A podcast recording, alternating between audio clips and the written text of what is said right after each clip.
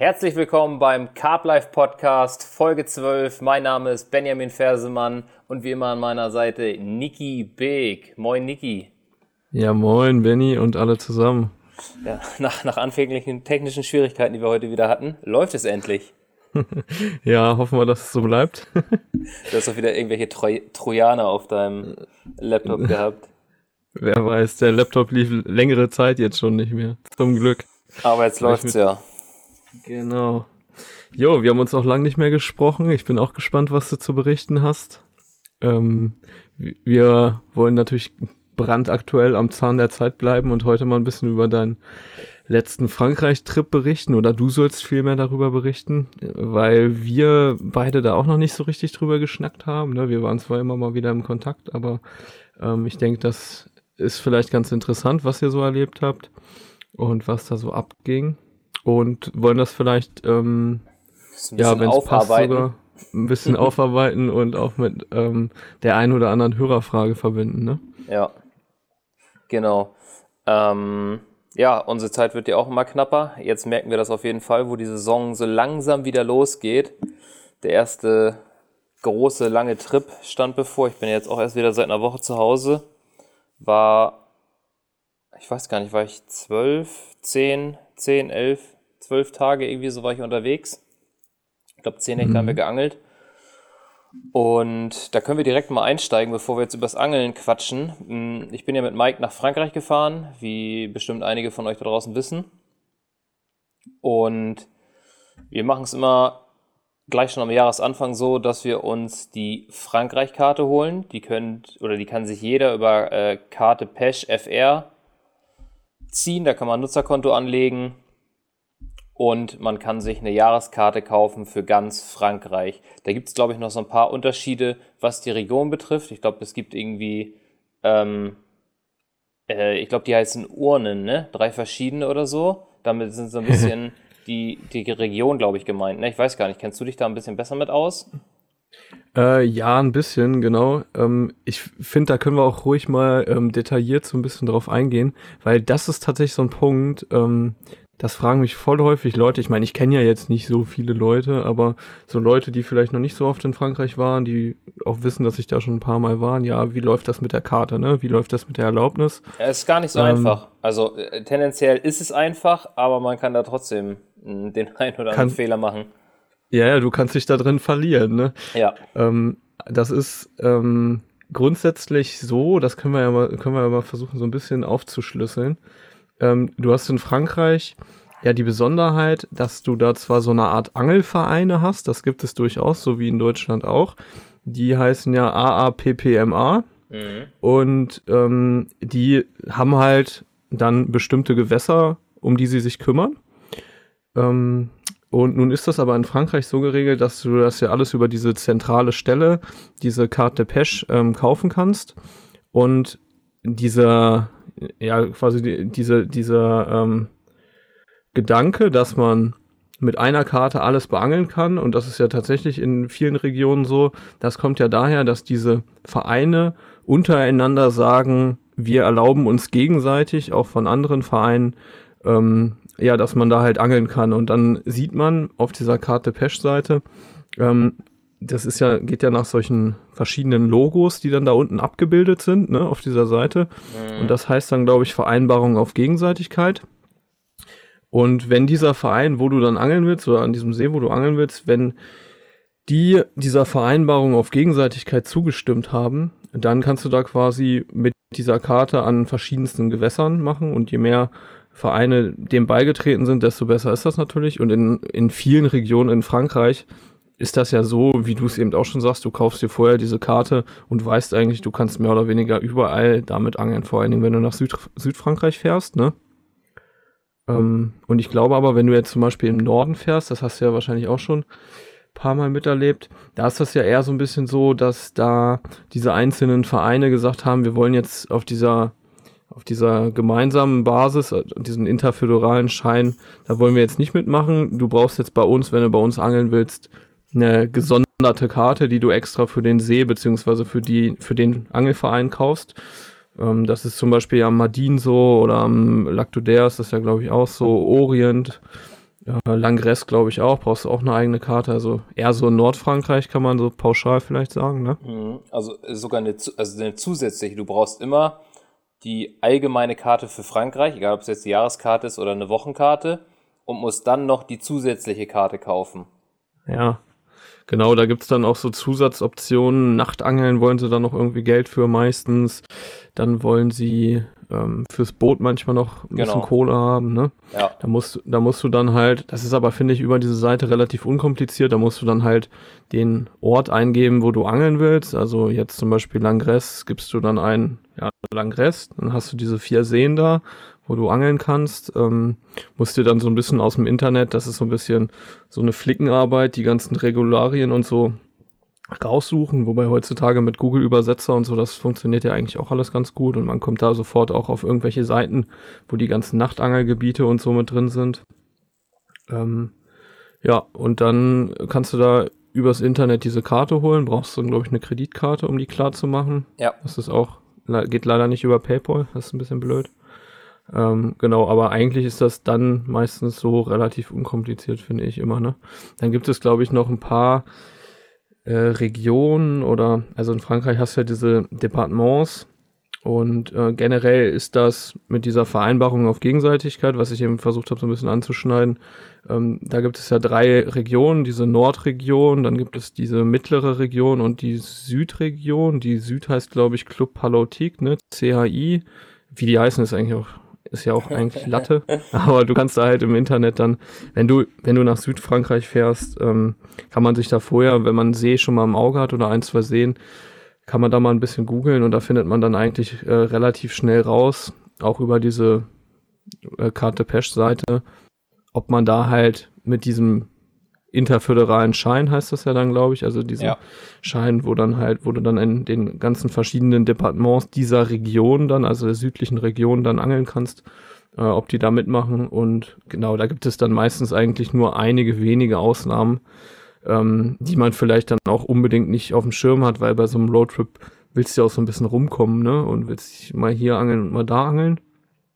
Ähm, aber die Erfahrung haben wir beide bestimmt auch schon gemacht. Äh, wenn du dann tatsächlich da mal kontrolliert wirst und du hast ähm, nur diesen großen Schein und bist gerade an einem See gelandet, wie es der Zufall so wollte, wo du vielleicht noch eine Extrakarte brauchst, dann ist es meistens auch kein Beinbruch. Also ich habe die Erfahrung gemacht, das war ein, zweimal schon so, ähm, dass die Franzosen da auch sehr entspannt sind, ne? Oder was, was denkst du dazu, Benny? Ja, das, äh, genau das hatten wir. Also das passt sehr gut rein, das kommt später noch.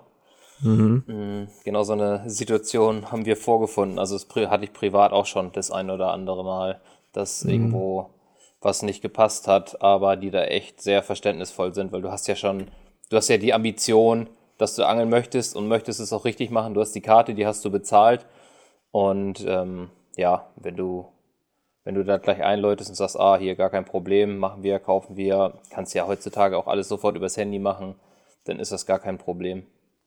Ja, genau.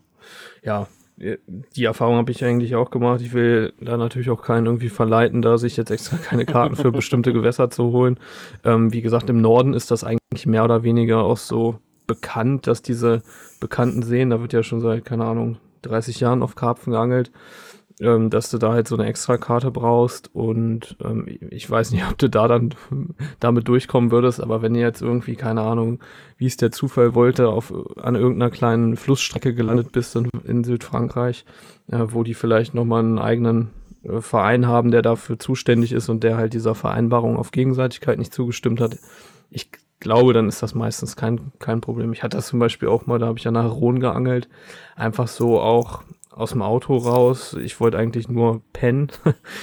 und ähm, schnell nochmal zwei dann kam, dann kam genau schnell irgendwie zwei Routen reingeschnickt und dann kamen am nächsten Morgen äh, zwei Kontrolleure an, also von der Garte Pesch und die meinten halt ganz, ganz freundlich so, ja, sorry, das ist hier die falsche Karte. Das war auch noch ähm, Kategorie 1, also gibt ja mal Kategorie 1 und 2. Kategorie 1 sind halt eher so Forellengewässer, darfst glaube ich nur mit einer Route auch angeln. Ähm, und dann ähm, meinst du, habe ich mich halt dreimal entschuldigt. Ich meinte, sorry, ich hole die sofort raus und fahre sofort weiter und so. Und die waren aber auch so, ja, ne? Ja. der hat jetzt hier einmal geangelt, so kommt wahrscheinlich nicht wieder. Nee. Who cares? Lassen machen und ciao, ne? Ja, wir hatten das in Nordfrankreich vor zwei Jahren, als wir da waren. Also die reguläre Karte kostet ja 100 Euro, die Jahreskarte. Und ich glaube, wir waren am Ende bei 174 Euro, weil wir die Nachtangellizenz dazu kaufen mussten, weil wir eine Bootskarte dazu kaufen mussten für ein Gewässer. Und dann warst du mal schnell bei 175 Tacken. Aber es kann dir keiner was. Ja, genau. Das ist ähm, ja leider da im Norden, das ist, das läppert sich da, ne? Ich hatte das auch mal am Madin. Ja, da zahlst du dann für die Bootskarte noch ein bisschen, für die Nachtangelkarte. Ich habe das oft ähm, dann auch so gemacht, wenn ich in den Norden gefahren bin, habe ich meistens mir so Wochenkarten geholt. Oder wenn ich wusste, dass ich an, in einer bestimmten Region ein bisschen häufiger angeln will, natürlich so Jahreskarten. Ähm, aber da ist es ja tatsächlich so, da brauchst du fast für, für äh, jeden See oder für diese Region, wo dann ein, zwei Seen halt ähm, am Start sind, da brauchst du dann ja fast immer irgendwie eine, eine gesonderte Karte, ne? Ja. Aber, im Süden ist das echt entspannt, da Genau, kommst du eigentlich fast immer mit dieser, mit dieser interföderalen Karte klar. Ja, fast immer. Und irgendwas hatte ich gerade noch. Jetzt ist es mir leider entfallen. Aber ja, das, nix. das, das klappt ganz gut da mit der Karte im Süden. Da hast du eigentlich keinerlei Probleme. Ach, jetzt habe ich es wieder. Und das Gute ist auch, wenn du diese Jahreskarte hast, dass du halt auf, sag ich mal, wenn du jetzt mh, wie wir, kann das Beispiel ja schon nennen, äh, an dem letzten See, wo wir waren, in den Alpen, da wurden wir dann auch kontrolliert. Da kam einer und meint, ah, hier, Police Karte Pesch. Ähm, er wird gerne unsere Angelscheine sehen. Die haben wir ihm natürlich direkt gegeben. Und dann meinte er, dass es halt, dass wir eine zusätzliche Karte bräuchten, dass die Karte hier nicht ausreicht für das Gewässer. Haben wir gesagt, ah, okay, tut uns leid, wussten wir gar nicht, welche das denn wäre. Und dann meinte er, ja, einfach hier äh, von dem Ort eingeben. Und dann waren wir da gerade so am Machen, weil wir auch gerade einen Fisch hatten und waren da gerade am Rummachen. Dann lief irgendwie kurze Zeit später auch noch ein zweiter Fisch ab. Der, wir hatten den ersten schon gut versorgt. Dann bin ich zu ihm hochgegangen, bin kurz rein übers Handy, habe den Ort eingegeben, in dem wir sind und habe dann ähm, eine Wochenkarte gebucht. Wir waren zwar, hat gefragt, wie lange wir da sind, haben wir irgendwie gesagt, drei Tage, seit dann und dann. Und dann meinte er, ja, dann buch einfach die, also man kann auch nur ab dem Tag, wo du da bist, buchen. Du kannst nicht rückwirkend sagen, äh, du willst von vorgestern noch den Tag mit drinne haben. Dann meinte er, ja, dann bucht von, von heute an einfach die Wochenkarte. Und dann habe ich einfach die Wochenkarte gebucht. Die hätte regulär 33 Euro gekostet und hat uns dann 20 Euro gekostet. Also wenn du die, Ja- die Jahreskarte hast oder den Interföderatio, interföderalen Schein hast, dann ähm, bekommst du die, die zusätzliche Karte auch noch ermäßigt. Genau, ja. Ja, das funktioniert tatsächlich äh, ganz gut auch mit diesen ja, Orten, ne? Ähm, wie ich das eben auch schon Genau, ich habe den Ort einfach. Ort ein und Dann hat er den er Angelverein das raus, vorgeschlagen, genau. Und dann habe ich auf den, habe ich ihn, er konnte fast gar kein Englisch, habe ich drauf gezeigt, da hat er nur genickt. Dann habe ich es direkt eingegeben, habe das bezahlt, habe ihm ähm, die Karte dann auf dem Handy gezeigt mit dem QR-Code, der da drauf ist, so hat er es gesehen. Ich habe dann die für Mike natürlich auch noch gelöst, obwohl ich mir schon gedacht habe, theoretisch brauchst du es gar nicht machen, weil er hat gesehen, dass wir jetzt die Karte gekauft haben. Aber Mhm. so anständig wie wir waren, haben wir natürlich auch die zweite Karte gekauft. Er kam am letzten Abend von uns auch nochmal wieder, hat auch gar nichts mehr kontrolliert, also wollte die Karte jetzt auch noch nicht, äh, nicht mehr sehen. Ich habe gesagt, ich kaufe die für Mike auch noch. Damit war er schon voll zufriedenstellend, war auch mega nett, hat gegrüßt, hat sich noch kurz mit uns unterhalten. Also alles richtig, richtig entspannt und super nett auch. Ja, so muss das sein, ne? Ja. Ganz cool. Ja, ich mache das tatsächlich, ähm, oder ich habe das fast immer so gemacht. Gut, wenn ich jetzt nach Südfrankreich gefahren bin, eigentlich nicht. Da habe ich mir die auch vorher ausgedruckt. Ja, habe ich Ähm, auch immer. Aber, aber im Norden habe ich das voll oft so gemacht, weil das, wie gesagt, da so ist, dass du fast überall eine Extrakarte brauchst. Da bin ich dann runtergefahren und ähm, ja, du weißt ja auch noch nicht, wo keine frei Karte. ist, genau, ne? Genau, du weißt noch nicht, wo frei ist.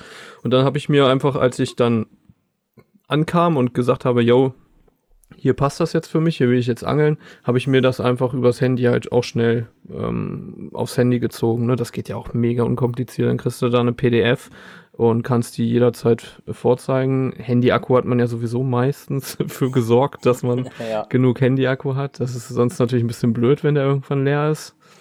Ähm, aber sonst, das geht ja mega irgendwie, keine Ahnung, ein paar Klicks und dann hast du deine, deine Angelkarte. So habe ich das tatsächlich dann immer gemacht, dass ich gar nicht erst, ne, wenn du im Norden weißt, ich kann mit der Karte nur zwei, drei Seen maximal be beangeln, ähm, dass du dir die dann nicht vorher kaufst, nachher kommst du an den Seen an und da passt irgendwas nicht, sind zu voll oder so. Ähm, dann hast du im Endeffekt die Karte umsonst gekauft. Deshalb habe ich das da dann tatsächlich immer so gemacht, dass ich das übers Internet dann direkt vor Ort geholt habe. Ja, war in dem Fall auch voll entspannt. Also da braucht man jetzt gar keine Bedenken haben. Wenn man sich noch voll, voll unschlüssig ist und sagt, man fährt in den Norden, wie gesagt, es geht echt nur um die Nordregion. Hm, ähm, Im Süden oder mittleren Teil ist es ganz, ganz selten, dass du mal irgendwie eine andere Karte mhm. benötigst oder eine zusätzliche. Dann kann man einfach vor Ort, wenn man weiß, wo man angelt, sich die Karte ziehen. Ja, genau die Erfahrung habe ich auch so gemacht. Also ja. so im mittleren Teil weiß ich gar nicht so genau, was da abgeht. Da habe ich auch viel gar nicht äh, geangelt. Es gibt, glaube ich, auch ein, zwei Departements äh, genau in den Alpen, ähm, die gar nicht dieser Vereinbarung auf Gegenseitigkeit da zugestimmt haben, so, so dass die da gar nicht in dieser mittleren oder südlichen Region mit drin sind. Aber das sind so Ausnahmefälle, keine Ahnung. Die habe ich jetzt nicht so auf dem Schirm. Also ich glaube, so ganz pauschal generell kann man schon sagen, im Norden tendenziell schon mal gucken, was man da braucht und im Süden äh, gerne auch gucken, wenn man vorher weiß, welche Seen man da beangeln will, aber meistens kommt man da mit so einer äh, interföderal interföderalen Karte. Was ist das eigentlich für ein Wort? ja, ich hatte das ja gerade auch schon. Ja, ja, wenn wir schon, wenn wir schon dabei sind, jetzt haben wir einmal kurz geklärt für alle, die nicht äh, genau wissen oder wussten, wie das geht mit der Karte. Die Frage haben wir euch schon mal beantwortet. Wie sieht's denn aus mit Informationen rund um Gewässer, Reglements, wo kommen die Leute daran? Wie kommen die darauf? Auf welchen Seiten ähm, sollte man schauen? Was, was kennst du da so, Niki? Puh, also ähm, in vielen Fällen bei den etwas bekannteren Seen haben diese AAPPMAs meistens so eine eigene Vereinsseite quasi. Und da stehen dann auch, also da kannst du dann auch das Reglement runterladen. Das ist dann natürlich meistens, meistens auf Französisch, aber wenn man sich da ein, zweimal durchgekämpft hat, dann kommt man damit schon zurecht irgendwie. Mehr oder wir, weniger. Wir hatten es jetzt zum Beispiel sogar so äh, an, an einigen Gewässern, wo dann halt irgendwie schon so ein französisches Schild war, dass ich mir einfach das Handy genommen habe und der Übersetzer hat ja sogar eine Kamerafunktion, dass du es davor hältst und er dir das Schild dann komplett übersetzt, ne? Dann kannst du es Ehrlich? Dann, ja, das Alter. ist voll geil. Dann kannst du es dir direkt so ablesen und weißt, okay, das und das ist hier geduldet, das und das ist nicht erlaubt. Das geht halt auch. Willkommen im 21. Ja, das ist ey, mega krass. geil. nicht schlecht. Ja, genau, sonst, ähm, das ist natürlich, finde ich, immer das, das Beste, wenn du vor Ort da gucken fährst, aber das kannst du natürlich in der Vorplanung nicht. Ähm, aber da steht ja meistens auf irgendwelchen Schildern, da wird ja meistens relativ schnell ersichtlich, was du da darfst und was du nicht darfst. Und äh, das ist entsprechend auch so gekennzeichnet, dass du das verstehst, ohne irgendeine Sprache zu sprechen, meistens. Ne? Wenn ja. ein durchgestrichenes Boot drauf ist, dann vielleicht besser nicht mit dem Boot drauf. ähm, aber ansonsten gibt's natürlich noch so ein paar andere hilfreiche Seiten, die kennen wahrscheinlich die meisten, die häufiger schon in Frankreich waren oder sich damit beschäftigen. Auch dieses Colin Meer gibt's noch, ne? Ja. Da sind sehr, sehr viele Seen aufgelistet meistens relativ, naja, was heißt aktuelle Informationen, aber da steht dann meistens auch drin, ob, ob du da Nachtangeln darfst, ob es da eine Nachtangelzone gibt. Ja, ich glaube, so auf, auf Infos zu dem größten Fisch oder zum Bestand braucht man nicht so viel Wert legen, aber das ist, glaube ich, auch nicht nee. so wichtig. Viel wichtiger nee, ist zu wissen, ob man Nachtangeln darf, ob Boote erlaubt sind. Manchmal ist auch ein Boot Meist, erlaubt und kein Motor erlaubt die, die sehen, wo, wo steht äh, Karpfen zwischen 12 bis 15 Kilo, da ist meistens 30 Kilo drauf auf den Dingern. ja. ja, das ist gut. Nee, aber ähm, genau, das gibt es noch. Ansonsten, es gibt, glaube ich, sogar noch so eine andere Seite, fällt mir aber gerade der Name nicht ein. Geocarp. Geocarp, genau, stimmt. Ja. Das gibt es auch noch. Ähm, teilweise sind Nachtangelzonen ersichtlich. Also es ist ja nicht nur, weil Nachtangeln erlaubt ist, darf man am ganzen Gewässer angeln. Meistens gibt es dafür vorgeschriebene Zonen. Hm, entweder ist da ein Foto mit abgebildet. Ganz oft gucke ich auch einfach über Google. Ich gebe dann bei Google ähm, den Seenamen ein und gucke dann nach Pestenoid.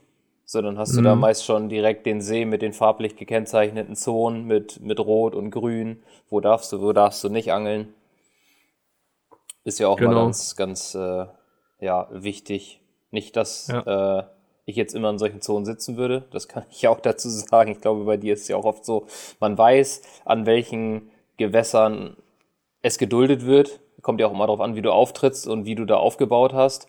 Ähm, es gibt ganz viele Gewässer, die haben Nachtangelzonen, aber da scherzt niemanden, wo du sitzt. Wenn du da jetzt nicht alles zugemüllt hast und mit dem, mit dem Auto noch reingeböllert bist, dann ähm, ja, wird es teils sogar geduldet. Aber an anderen ist es rigoros geklärt und da gibt es auch sofort eine Strafe. Ja, genau. Ja. ja, das ist natürlich sehr, sehr unterschiedlich. Das kann auch sich sehr schnell ändern, sowas, ne? Da muss ja, irgendwie, äh, da, dann gibt es bei den Guards ein, zwei andere Leute und äh, dann achten die da schon mal ein bisschen mehr drauf und so. Genau, das zum ähm, einen und das Reglement ändert sich ja an den unterschiedlichen Gewässern auch von Jahr zu Jahr. Es gibt, ja. ähm, ich weiß noch, ich weiß gar nicht welches Jahr, ich glaube von 2018 auf 2019 sagte der Franzose bei uns aus dem Team, es gibt jetzt, also von den Gewässern, die verfügbar sind, sind 30 Prozent dazugekommen, an denen das Nachtangeln verboten wurde. Mhm, das muss man ich, sich ja. mal reinziehen. Also es gibt mittlerweile so viele Gewässer, an denen Nachtangeln verboten ist. Und das muss man halt auch erstmal auf dem Schirm haben. Also jedes Jahr ändert sich irgendwie was. Es äh, wurden ja dieses Jahr auch schon wieder Regeln geändert für bestimmte Gewässer in Nordfrankreich. Mhm. Und da muss man halt immer wieder nachgucken, äh, nach dem aktuellsten Stand. Ist immer nicht ganz einfach. Also auch ich sitze manchmal da irgendwie und verzweifle an Infos zu kommen, ruf Leute an, schreibe irgendwelchen Leuten.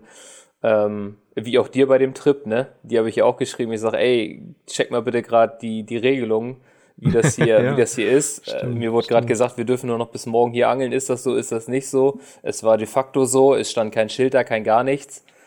Ähm, mhm. ja, so ist es dann halt manchmal. Quasi ja, genau. Das, ne? Genau. Es ist dann Schonzeit gewesen an dem Gewässer für ganze sechs Wochen. Das musst du dann auch erstmal auf dem Schirm haben. Daher sitzt du da und denkst, ey, geil, ich sitze hier ganz alleine. Gab's auch schon. ähm, ja, ja, aber auch bei, bei uns ist es nicht immer so, dass wir alles wissen, alles rauskriegen. Nee, und wie gesagt, das ist ja auch ähm, total dynamisch. Das verändert sich äh, teilweise jedes Jahr, wie man es jetzt zum Beispiel auch in Nordfrankreich äh, wieder gesehen hat. Ne? Da ja mal, muss man sagen, naja, ich will es jetzt nicht sagen ins Positive, aber da wurde jetzt eine Nachtangelzone eingerichtet. Ob das jetzt gut oder schlecht für den See ist, das kann ja jeder für sich selbst beurteilen. Ja. Aber ähm, ja, das äh, ist einfach ein, glaube ich, ähm, ja, es verändert sich einfach stetig und da muss man dann natürlich, bevor man solche Gewässer anfährt, schon mal so ein bisschen drauf gucken. Ähm, wenn man das jetzt allerdings nicht alles äh, auf dem Schirm hat, dann kriegt man das ja auch relativ schnell raus. Ne? Dann kommen irgendwelche Guards und die sagen, hier Leute, übermorgen ist hier Sense, da ist erstmal Schonzeit und so. Genau. Oder andere Angler fragen. Auch immer ganz wichtig, ne? Ja, genau.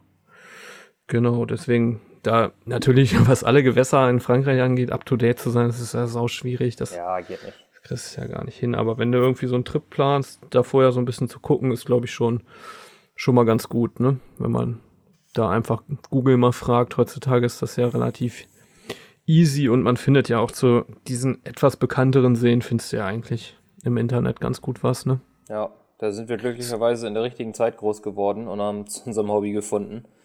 Äh, ja. Wenn ich äh, mir das so von früher anhöre, ne, dass sie mit Landkarte nach Frankreich runtergefahren sind und keinerlei Infos oder sonst irgendwas hatten. Heute ist ja alles abrufbar, sofort. Mhm. Wobei das vielleicht auch mal ganz geil war, ne? Also könnte ich, ich, mir vorstellen, dieser ja, Pioniergeist, der Genau, es war auch einfach lockerer. Du hattest zwar nicht diese Fischgewichte, aber es war einfach viel entspannter, glaube ich. Ähm, klar, du fährst irgendwie nach Karte runter. Ich kann mir sowas nicht mehr vorstellen, weil ich glaube ich erst ein oder zweimal mit Karte gefahren bin. Einmal in Bosnien, weil da kein Internetempfang war. da mussten mhm. wir mit einer Karte fahren und noch irgendwo, aber ja, du bist halt gewohnt, deinen Ort, dein, dein Marker irgendwo zu setzen und dein Navi führt dich dahin, ne? Ja. Und dadurch hast du jetzt, äh, klar, da, damals bist du dahin gefahren, konntest da wahrscheinlich alles machen, was du wolltest, mit, mit Fünf-Mann-Zelten aufbauen, campieren, bis der Arzt kommt. Ähm, Nachtangeln, alles erlaubt. Aber umso mehr Leute am Wasser sitzen, umso ja, mehr Probleme gibt es und das muss man halt mit irgendwelchen Regularien unter Kontrolle halten. Das ist einfach so, ne? Das man versucht es so, zumindest. Ja. Genau. Und ja, es wird natürlich immer mehr, ne? Ich glaube, mit dem Karpfenangeln generell Und in Frankreich habe ich das die letzten Jahre ganz extrem gemerkt. Ja, Ist ist, echt krass. Das ist echt krass. Also ich meine, wir machen ja aufgrund unseres Alters alleine das jetzt ja auch nicht seit 20 Jahren, sondern ich fahre, glaube seit ein bisschen mehr als 10 Jahren, irgendwie seit 12 Jahren nach Frankreich. Ähm, das ist schon die letzten, gerade so die letzten vier, fünf Jahre noch mal viel extremer geworden, fin- finde ich. Aber gut, darum soll es jetzt ja gar nicht gehen. ich hatte gerade noch irgendwas, wollte ich noch sagen, aber ähm, vielleicht machen wir gleich mal mit deinem Trip weiter. Hm? Ja. Kommen wir zum Was Angeln. ging ab? Ihr seid direkt nach Südfrankreich runter. Eigentlich War, würde ich sagen, die Idee war richtig gut. die, die Idee war auf jeden Fall gut und genau auf, aufgrund des immer größer werdenden Angeldrucks in Frankreich auch, haben wir uns dazu entschieden, wir fahren Anfang April, wir wollen eine richtig frühe Tour machen, wir wollen so den Leuten so ein bisschen vorweg sein und dem Angeldruck an den Gewässern entgehen, weil es ist jedes Jahr das gleiche, wenn die Osterferien kommen, ne, nimmt sich echt ein Großteil Urlaub und fährt ab Ostern zwei Wochen nach Frankreich oder manche auch nur eine Woche, aber gerade ab Ostern und um die Osterzeit ist es extrem voll an den ganzen Gewässern. Und dem wollten wir halt entgehen. Wir hatten natürlich das Ziel, ordentlich Content zu sammeln, ein paar Filme zu produzieren und einen Roadtrip zu machen und wollten dementsprechend auch vermeiden, zu viel im Auto zu sitzen, weil irgendwelche Gewässer voll sind und wir immer einen neuen Plan schmieden mussten. Der Plan stand, ganz runter zu fahren in den Süden. Den haben wir wenige Tage vorher gekippt und haben gesagt, wir fahren Richtung Côte d'Azur. Denn das Wetter im Süden war eisig. Also wir sind auf dem Sonntag losgefahren und am Samstag haben wir einfach nur mal grob Toulouse geguckt. Da hat es geschneit. Bei nachts minus 5 Grad und tagsüber 4 Grad. Ich weiß es nicht. Es war bitterkalt auch die Tage davor. Und es stieg nur ganz, ganz langsam an. Erst zum kommenden Wochenende sollte es wieder wärmer werden. Da haben wir gesagt, boah, ne, das können wir uns auf keinen Fall geben, wenn wir irgendwie 10 Tage Zeit haben und schon mal 7 Tage bei Eiseskälte da unten sitzen. Dann, ja, wird es auf jeden Fall hart. Ja. Von Also daher, Süden meinst du jetzt die Ecke Pyrenäen, ne? Genau. Und dann haben wir halt so durchgeguckt, durchgespielt, was alles möglich wäre. Und das beste Wetter für die Jahreszeit war einfach an der Côte d'Azur. Da waren Temperaturen so von 15 bis 20 Grad tagsüber gemeldet. Die ersten Nächte auch noch bis minus 5 Grad, glaube ich. Das war schön knackig. Aber bleibt dann halt nicht aus, ne? Also be besseres Wetter als da hättest du nirgendwo anders in Frankreich gekriegt. Von daher haben wir uns dann auf den Weg Richtung Côte d'Azur gemacht. Ist ja auch echt eine richtig geile Gegend. Also jetzt Ja. mal auch ab vom Angeln, ne? Ja, Provence, ich war da ja genau. auch schon ein paar Mal. ist richtig geil Das da von der Landschaft her und so. Ist schon nicht umsonst auch sozusagen so mehr oder weniger die beliebteste Urlaubsecke in Frankreich und auch Côte d'Azur ja vor allen Dingen auch bekannt für die ganzen Millionäre, die da Urlaub machen und so, ne? Das auf jeden Fall, ja. Schon.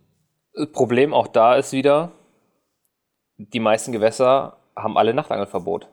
Das ist einfach auch da ein großes Problem. Ist zwar mega schön da zu angeln, aber gerade wenn du, wenn du nicht im Sommer da bist und die Tage auch nicht allzu lang sind, dann geht dir halt immens viel Angelzeit flöten, weil du, ich glaube, bei uns war es acht, acht, halb neun. So um den Dreh mussten wir die Routen reinholen Mhm. weil ja, es einfach nicht geduldet ist, nachts zu angeln. Und da wird auch recht streng kontrolliert. Jetzt wurden wir den ganzen Trip nur ein einziges Mal kontrolliert. Auch deshalb, weil wir recht früh dran waren, denke ich mal, weil es war noch kein hoher, hoher Angeldruck da. Mm, Es, waren, es war noch keine Saison, wo du jetzt vielen sagst, äh, egal ob es an anderen Wässern mit Badegästen sind, Campingplätzen, wo Leute sind, dass da einfach mehr Trubel am Wasser ist. Am ersten Gewässer war es echt noch ruhig. Da waren, da waren andere Angler, die haben wir später auch nochmal woanders an dem See getroffen. Und ähm, dann sind wir zu denen gegangen, so ein bisschen mit denen geschwafelt. Wir kannten die nicht, wir haben dann einfach angehalten und haben gesehen, es sind Holländer, lass mal anhalten und, und sprechen, weil er auch gerade einen Fisch irgendwie dran hatte. Und dann meinten wir, ah, wir haben euch äh, äh, an dem anderen Gewässer schon gesehen. Dann dachten wir, ach, ihr wart das auf der anderen Seite. Wir haben immer gedacht, es wären Franzosen, die gekommen sind. Nee, nee, das waren wir. Ah, guck mal, dann denkst du auch, geil, so klein ist die Welt. Ja. Und ähm, ja, das, also, sowas machen wir auch gerne, ne? Gerade Mike auch, der unterhält sich mit so vielen Leuten, der das ist immer geil, ne? Du erfährst halt viel, äh, hältst einfach mal bei irgendwem an, ey, lass mal eben hingehen, quatschen. Und die Jungs waren echt cool drauf. Er hatte gerade so einen richtig fetten Waller am Band. da ist Mike ihm noch mit zur Hand gegangen. Ja, ähm, ja es war eher wie ein Wintertrip als ein Frühjahrtrip, gerade auf der, An der, anfänglichen, der anfänglichen Temperaturen. Wir haben am Anfang schön abgeblenkt, volle Kanone. Ich bin, habe viel Location gemacht mit dem Echolot. Du konntest Fische gar nicht so an der Oberfläche irgendwie großartig sehen. Es war äh, so ein milchblaues Wasser. Ich habe Fische auf dem Echolot gesehen. Ich glaube, ich hatte dir sogar ein Bild geschickt, ne? Der sah eins zu eins mhm. aus wie ein Karpfen. Also ja, waren richtig, richtig, richtig, fette Symbole. Das konntest du mit dem Echolot. Eine Fotoaufnahme einfach, ne? Ja, volle Kanne sehen. Also klar, ein Fisch wird ja irgendwie durch, durch dieses Sonar eigentlich anders angeordnet, wie er da auch in dieses Sonar reinschwimmt, ne? Aber das war eins zu eins, als hättest du einen Karpfen fotografiert. Als wärst du so ein Ultraschall und würdest das Baby sehen, wäre da einfach so ein Karpfen gewesen. Du konntest irgendwie echt die Flosse hinten sehen, du konntest die Brustflosse sehen, so wie der Kopf und der Fisch geformt ist. Das war schon ja. richtig krass. Und ich habe viele große Sicheln gehabt draußen. Das war für mich ein, ein, Zeichen, okay, die Fische halten sich hier irgendwie im Mittelwasser auf. Der See war jetzt nicht extrem tief.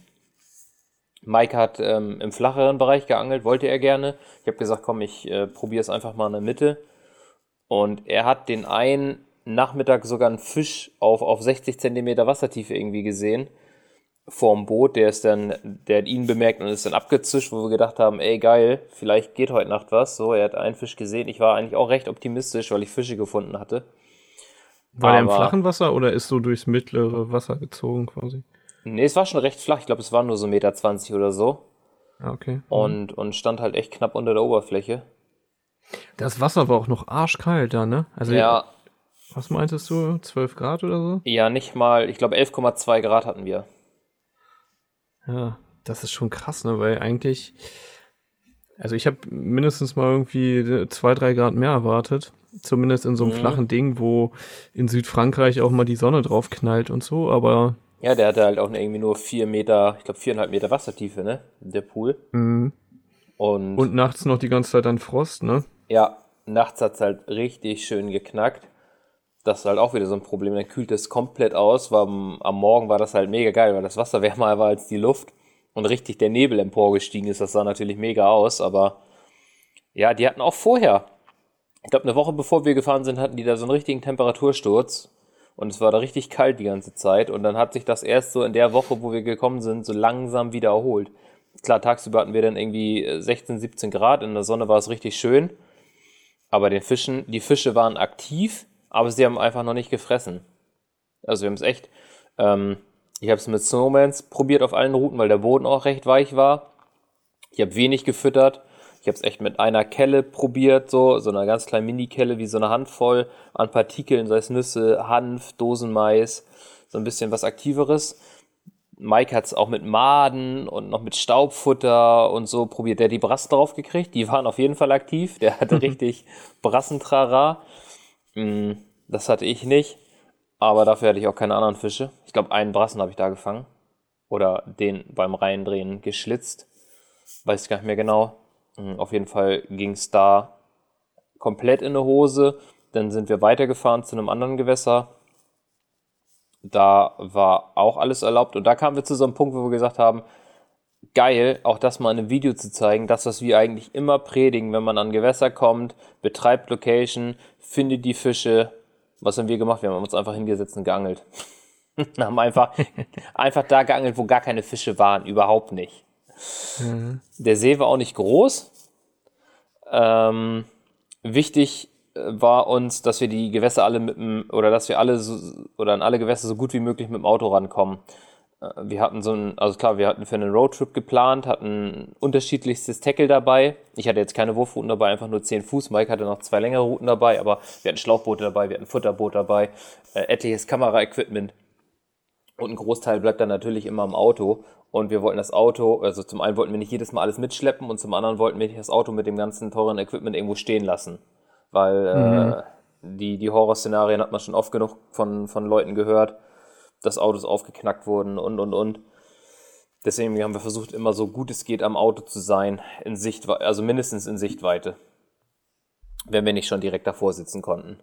Und das Gewässer hatte eine Schranke auf 1,80 und mein Bus ist regulär, glaube ich, 1 oder ist 1,93, 1,94 hoch, leer. Ich dachte, ah, da komme ich nie durch. Und Mike so, ja, probier doch mal. Ich sage, dafür sind 15 Zentimeter fehlen da locker. Ich habe ja gar nicht gedacht, dass die Karre so voll ist. Und es hat ungelogen um, ich glaube, einen halben Zentimeter am Ende gepasst. Die, die Schranke, ich habe, meine Antenne ist ja wie so eine Haiflosse vorne einfach, so ein schwarzer Knubbel. Da ist sie so gerade so drunter äh, geratscht. Und nach hinten hin wurde es dann echt immer enger, dass so ein, so ein halber Zentimeter hat gepasst, dass wir da einfach so drunter gekommen sind. Ey, da musst du ja richtig aufpassen, wenn du dann an See fährst und schmeißt da fünf Kilo Futter rein und fährst wieder zurück mit Vollgas, dann bleibst du auf einmal hängen, weil die Karre wieder ein bisschen höher gekommen Ey, genau ist. das habe ich auch gesagt. Ich sage, jetzt haben wir noch gut gegessen, wir haben ein bisschen was gebaitet.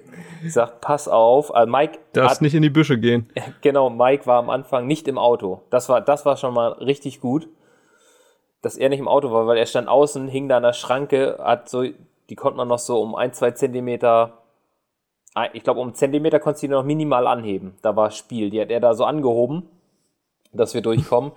Und auf dem Rückweg musste er halt im Auto sein, damit wir es überhaupt schaffen konnten.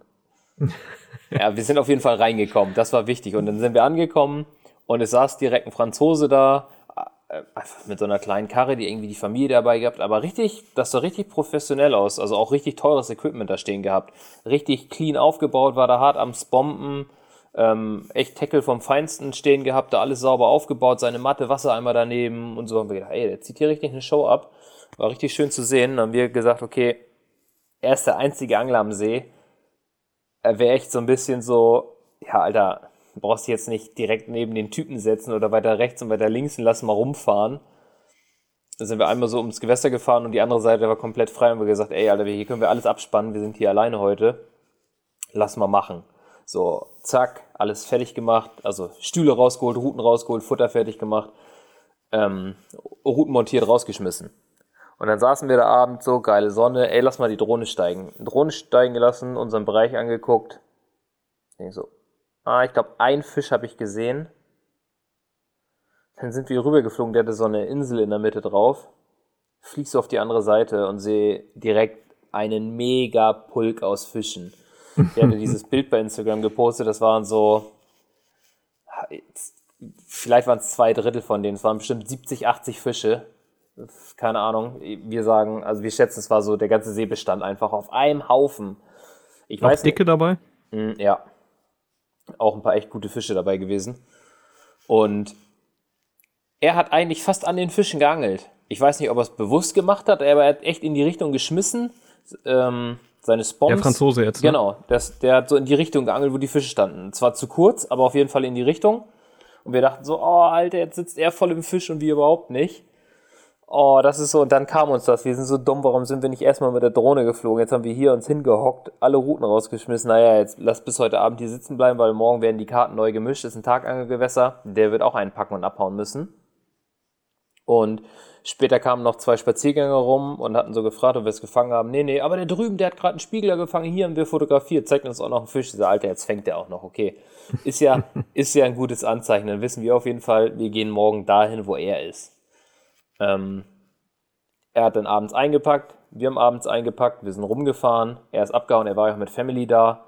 So, wir haben unsere Liegen rausgeholt. Und das ist auch wieder so ein Punkt, keine Ahnung, ob das Nächtigen am See erlaubt ist. Er hat gesagt, pff, ihn juckt's nicht.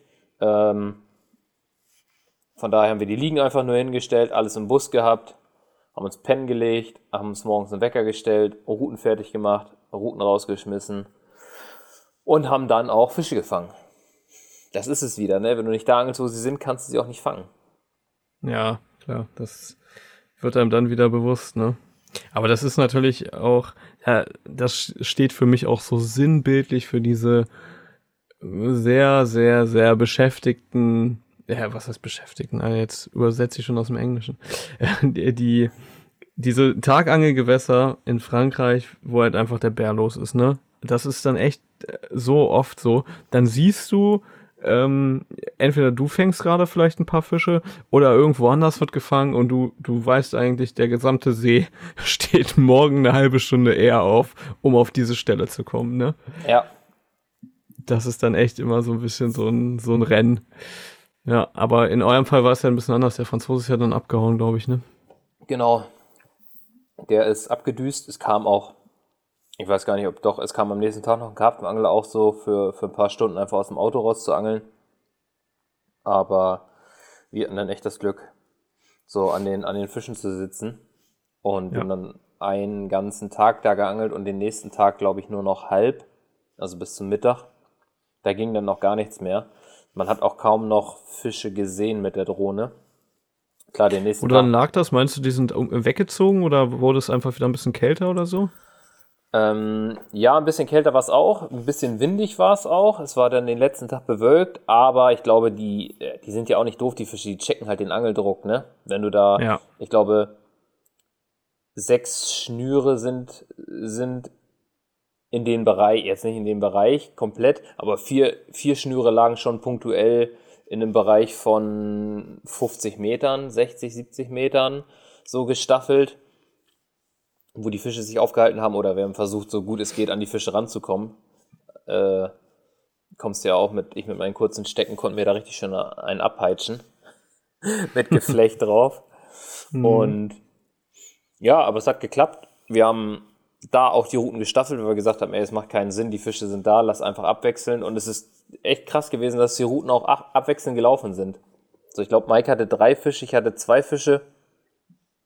Und ähm, ich bin halt der Meinung, die Fische checken das. Die haben das gespürt, dass da mehr Angeldruck ist. Es werden Fische gehakt.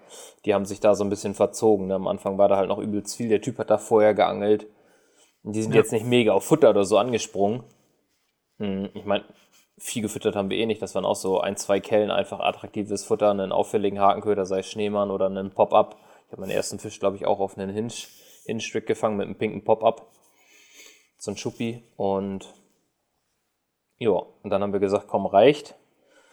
Wir wollten uns, ja, der Plan war halt ein bisschen anderer, aber wenn du es echt merkst, dass es doch noch so kalt ist und die Fische auch noch so vegetarisch sind, dann, dann machen große Gewässer einfach keinen Sinn. Ne? Dann versuchst du halt so ein bisschen das Beste aus der Situation zu machen und willst ja auch irgendwie Fische präsentieren. Ich bin immer nicht der Fan, sag ich, von so kleinen Gewässern. Das merke ich dann auch recht schnell, wenn ich da irgendwie eineinhalb Tage sitze oder nach einem Tag denke ich mir, okay, ich könnte schon wieder abhauen. Ja. Auch wenn es läuft, da muss sich Mike auch erstmal überzeugen, dass wir uns hier vom Acker machen. Er wäre, glaube ich, gern länger geblieben. Dann haben wir uns darauf geeinigt, um 12 ist hier Feierabend. Wir fahren jetzt hier heute Mittag weg. Ja, und dann ging das so ein bisschen los. Ne? Dann sind wir an dem Gewässer abgehauen, haben uns in ein anderes Gewässer angeguckt, ähm, waren dann am Kakes sind dann zum Kakes gefahren. Er ist ja bekannt für große Fische, sind da so ein bisschen rumgefahren, haben ein paar Angler gesehen, die dort geangelt haben und haben irgendwie gesagt, Alter, pff, irgendwie, äh, wir hatten, stimmt, der Wind ist schon an, an dem anderen Gewässer aufgekommen. Wir hatten auch ein bisschen Fahrt und da war dann halt richtig Wind. Da war schon richtig Wind drauf und haben wir gedacht, Alter, nee, irgendwie, das ist hier nicht das Richtige, lass uns weiterfahren. Dann sind wir nochmal, boah, ich glaube, eineinhalb Stunden oder so weitergefahren zu einem anderen Gewässer. Wir hatten uns halt so ein paar Gewässer auch markiert und haben gesagt, komm, lass uns erstmal dahin fahren. Da hatten wir gar keine Infos. Null Infos zum Gewässer, null Infos zum Reglement. Wir sind da angekommen und haben gedacht, ja, hat irgendwie übelst wenig Wasser. So richtig geil ist es nicht, aber es wird auch langsam dunkel. Zurückfahren macht auch keinen Sinn, weiter auch nicht. Dann lasst uns einfach hier bleiben. Das Panorama sieht auf jeden Fall geil aus. Waren so richtig fette Berge im Hintergrund. Dann haben wir uns so ein bisschen, ja, so gut es geht mittig positioniert. Das war so ein langgezogener See. Der Frittensee, ne? Ja. Und da haben wir dann wenigstens eine Nacht gemacht. Oh, ja, und das war ein Wind. Da, also wir, da hatten wir Mistral, ich glaube, bis, da waren es so bis, bis 65, 70 km/h Wind. Haben an so einer Slipstelle in so einer Schneise geparkt, in der Hoffnung, dass wir windgeschützt stehen haben unsere Routen alle gelegt mit dem Boot irgendwie ein Franzose kam und meinte so, ah, Bateau, Bateau. Also ich glaube, Bateau soll verboten heißen. Nee, das heißt Boot. ja, oder Boot. Irgendwie mal, genau, Mike meinte irgendwie, ah, Boot, Boot verboten. Irgendwie so. so. ähm, wir, ja. äh, wir haben nichts gefunden. Es hat auch, er, er hat selbst auch nichts weiter gesagt. Wir haben einfach nur alle Routen gelegt und er hat sich das da alles angeguckt, wie, wie, wie wir es so gemacht haben. Kam am, am nächsten Morgen nochmal wieder, hat gefragt, ob wir es gefangen haben. Hatten wir drei Fische. Mike hatte einen, ich hatte zwei. Ja, es waren alles so Schuppis mit so, weiß nicht, was hatten die so sieben, acht Kilo oder so? Neun Kilo, mhm. weiß ich nicht genau. Ähm, ja, wir haben auf jeden Fall Fische gefangen. Vor dem Panorama war es äh, ganz schön. Äh, ich habe ne, ich hab eine Audio verhackt ähm, Mike hat das Mikrofon an, hat sein, ich habe seinen Fisch abgefilmt, er hat dazu was erzählt, dann habe ich meine beiden hingelegt und wollte einen Take machen, habe einfach das Mikro übernommen und es war einfach so ein Sturm, dass er, ich habe auch gar nicht daran gedacht, dass er kurz die Kopfhörer aufsetzt, um zu checken, ob alles ging, weil vorher ging es auch, er hat mir einfach nur das Mikrofon gegeben und im Nachhinein beim Durchgucken habe ich gemerkt, dass die stumm sind, die Clips, meine beiden, die wir gefilmt hatten. dachte ich so, oh nein. Es war aber auch echt richtig mies ist. Zum einen die Abhackmatte weggeflogen. Die war einfach weg. Keine Ahnung. ähm, Wie, die ist nicht wieder aufgetaucht? Nee, wir haben sie nicht wiedergefunden. Mike hat sie dann einfach nachts. Er, er, hat nachts mitgekriegt, dass ich einen Fisch hatte. Also ich habe meine Bremsen komplett zugemacht, weil ich vor Holz geangelt habe. Ich habe die äh, ans andere Ufer gezogen, vor so im, im, Wasser liegenden Bäumen. Das sah mir halt ziemlich geil aus. Hab die da abgelegt, hab da auch ein bisschen mehr, echt schon so vier, fünf Kellen Futter drauf geschaufelt. Und dann war es halt durch den Wind die ganze Zeit am Piepen. Habe ich schon die Rutenspitzen nach unten gemacht, dass sie auf die Wasserspitze oder ins Wasser sogar reingingen, dass ich diesen Wellenschlag in der Schnur aus dem Weg gehe, habe sie einen Ticken unsensibler gemacht und habe die Bremse halt zugemacht. Dann ging es, dann hat es auch nicht mehr gepiept. Da wusste ich, wenn jetzt meine zwei, drei Töne kommen, dass da ein Fisch am Band hängen wird. Und genau so war es. Hat dann so gemacht, da habe ich rausgeguckt, so denken, hingegangen, Swinger unterm Blank und konnte den Fisch beidrehen. Konnte eh nicht ins Boot gehen. Das war so extrem stürmisch. Da wollte ich nicht in diese 1,80 Nussschale gehen, um da so einen Fisch zu drillen. Und dann sag ich, Alter, wo ist denn die Matte?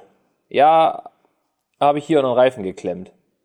Dann gucke ich so, okay, hat er da irgendwie so einen Radkasten reingeprügelt, so zum, zum Befestigen. Da habe ich gedacht, naja, kann ich im Wasser handeln. Hole ich mir eine Schlinge, hack den im Netz ab, heb den, also pack den direkt in eine Sling und gut. So, am nächsten Morgen, Matte weg. Einfach weg. Es war auch so, so windig, dass wir uns nichts zu essen machen konnten. Du hattest die ganze Zeit Sand in der Fresse.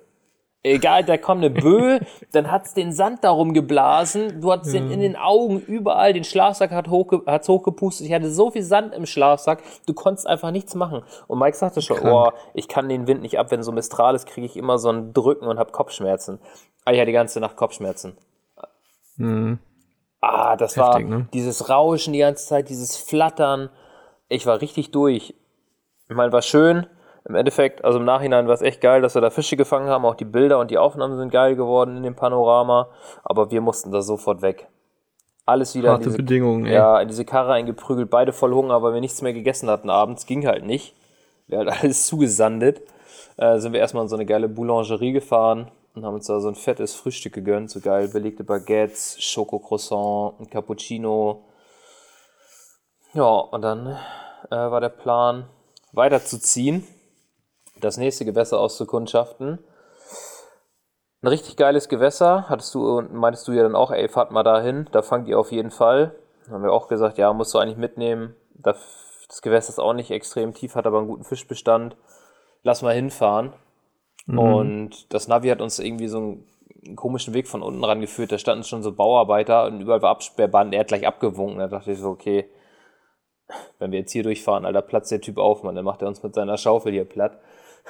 Der sah schon echt unfreundlich aus. Und wir gedacht, komm, dreh um, lass, lass nochmal rundrum fahren über die Hauptstraße und dann von vorne den, den Weg rein, den man kennt, so, oder den wir kennen. Ich war da schon mal. Und kurz an der Straße gehalten, weil da eine Schranke vor war, hingegangen, Absperrband, steht so Police drauf. Und dann stand da so ein Schild halt auf Französisch, habe ich halt genau das gemacht, was ich vorhin gesagt habe, die Kamera daran gehalten und dann ähm, stand da, dass der, der See und das komplette, die, die komplette Umgebung und Vegetation ähm, ja, gesperrt ist. Man darf dort nicht, nicht aufs Grundstück gehen, denn es war letztes Jahr irgendwie im August ein großer Waldbrand da und die ganze Vegetation und so soll sich erholen. Es dürfen weder Reiter noch Fußgänger das Gelände betreten, lediglich zur Jagd mit einer Genehmigung darf man da rein und dann, ja, war das Thema auch durch. Da konnten wir nicht Brauchst angeln. eine Karpfenjägergenehmigung. Ja. Es stand auch explizit, dass das Angeln dort verboten ist. Und dann haben wir gedacht, oh nein, das auch weg. Ja, dann lass uns zurück zum Karkess fahren. Das ist so, ja, vielleicht sollte es jetzt einfach so sein. Es war noch Mistral, wir sind zum Karkess runtergefahren, haben nochmal alles abgecheckt, so geguckt, ob im Flachen irgendwelche Fische zu sehen sind. Nee, es waren äh, keine Fische zu sehen. Auch den Bereich, den wir uns so ein bisschen ausgemalt hatten, da saß dann auch ein Angler. Und dann hatten wir die Holländer gesehen, wo wir noch nicht wussten, dass es Holländer sind. Aber ich sag so, Alter, der ist doch da hart am Pumpen, der Typ. Mike das Fernleiter rausgeholt, das Fernglas rausgeholt, jo, der drillt. Er war da richtig schwer am Machen, dachte, Alter, der ist doch da richtig, ist doch bestimmt ein Wels, lass mal rumfahren. Rumgefahren, gleich raus aus dem Auto hin, jo, er hat den dicken Waller am Band, war da mega am Erzählen, waren irgendwie, ich glaube, zwei Nächte da, zwei Nächte, drei Nächte, weiß ich gar nicht mehr genau. Ähm, hatten aber einen Fisch gefangen, mit stattlichen 31 Kilo. Als Geil. genau das war, weswegen du dahin fährst, ne? Halt wegen diesem Das motiviert, wenn du sowas hörst. Ne? dicken Schwein, ja voll. Und dann meinte er, ah, wir fahren morgen weg, wir müssen morgen nach Hause. Und dann Mike gleich, ja, können wir hier angeln? Ja, kein Problem, wir packen so gegen äh, 7, 8 ein. Ja, wir wollen hier dann übernehmen. Also Mike schon mal auf jeden Fall so den Platz gesaved. Dann meinte er, zwei Kollegen von uns sitzen im Flachen, die hatten noch gar nichts. Das war unser, auch unsere Vermutung, dass die Fische noch nicht wirklich im Flachen sind. Wir haben noch keine, keine gesehen. Es war noch extrem windig und es fühlte sich kalt an. Mhm. Dann sind wir die Straße hochgefahren und dann hat Mike, er hat die ganze Zeit aufs Wasser geguckt, Alter, da hat sich ein Riesenfisch rausgeschraubt. Meint er, hier ein richtig fetter Spieler ist dort gesprungen. Hat er gesehen, ist komplett aus dem Wasser gekommen. Also das ist ein Zeichen, ist ja von mir aus. Hundertprozentig war ich nicht so confirm, aber wir konnten recht nah am Auto sitzen. Ähm, das war schon mal ganz gut. Und haben dann da aufgebaut für zwei Nächte. Eigentlich für drei Nächte, denn es ist gestattet, ähm, dort drei Nächte Nacht zu angeln. Und so war auch der Plan, dorthin zu kommen, wenn Nachtangeln erlaubt ist. Und dann war es halt so, dass der Anwohner kam, wir haben alles ausgeladen. Er meinte, ja, alles gut, das Auto muss hier nur weg, das ist nicht gern gesehen. Das, ähm, wenn hier jemand kommt, dann gibt es Probleme, das Auto darf hier nicht stehen, fahrt so ein Stück vor, da könnt ihr es noch sehen. Aber gesagt, alles klar, kein Problem, machen wir. Und dann war auch schon so klar, wenn wir jetzt hier aufbauen, wir haben keinen Bock, morgen früh einzupacken und darüber zu gehen. So, weil eine Nacht ist ja auch noch nicht so wirklich aussagekräftig, ne? Mhm. Und ähm, ja, da haben wir uns schön einen abgeblenkt, zwei Nächte lang. Der Wind war richtig hart, auch da. Ähm, wir hatten zum Glück das Futterboot dabei, wir konnten Routen mit dem Futterboot legen. Gerade ich konnte nicht großartig werfen mit meinen Stöckern. Man konnte sich schön alles angucken, die Tiefen, konnte die Routen staffeln. Ähm, auf ein bisschen mehr Futter tief liefen nur Waller. Also ab 5 Meter war komplettes Waller Inferno. Äh, ich habe selbst, ich habe selbst, ja, nicht, nicht nur, ich habe selbst auf dem Pop-Up auf, ich glaube, so drei Meter an Uferkante vormittags einen Lauf gekriegt. Dachte so, alter geil, der Poppy läuft ab. Gar kein großes Beifutter. Echt so mit, mit dem Stick so zehn Boilies hinterher geschossen. Läuft dann Baller auf dem Poppy raus. Vor allen Dingen so, das bei den Temperaturen, ne? Ja, Kannst du dir vorstellen, was da im Sommer los ist? ja, auch, auch mit Kraut extrem. Da war alles, Mike hatte so einen riesen Baum in der Schnur. Das eine macht denkt, jetzt läuft seine Route ab, ist die da am Piepen. Ach nee, so ein riesen, so eine, so eine Tanne da in der Schnur gehabt, da auch Mistral. Das gab auch so eine Böe, da hat's mir die Liege umgerissen, weil ich gedacht habe, hier komm, nichts los, ich schlafe einfach unter freiem Himmel, soll gutes Wetter werden. Ja, und dann frischte der Wind nachts richtig auf, habe mir den Schirm hingestellt, den hat's mir komplett zerrissen nachts. Ich weiß nicht, wie oft der mir weggeflogen ist. Ich habe da vorne meine Tackletasche rangehangen, meinen Fotokoffer mit draufgestellt, keine Chance, den hat so verdreht und zerrissen. Oh, da hatte ich so einen Hass nachts. Ey, das kannst du dir nicht vorstellen. Habe ich nächsten Tag den Schirm aufgebaut, aber nachmittags kam auch noch so eine Böe, dass der Stuhl weg, die Liege hochgeflogen, weg. ähm, das, das Dreibein mit dem Transmitter von der Fut vom Futterboot hat's umgeschmissen, alle mit den Antennen in den Boden gerammt, abgebrochen.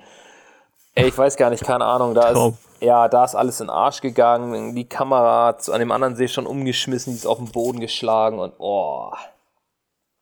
Also es war, es war oft in dem Trip, dass ich so richtig Hass hatte und dachte, Alter, eigentlich einpacken, nach Hause fahren. Ich habe so richtig hart die Schnauze voll. Das soll dieses Mal nicht sein. Echt.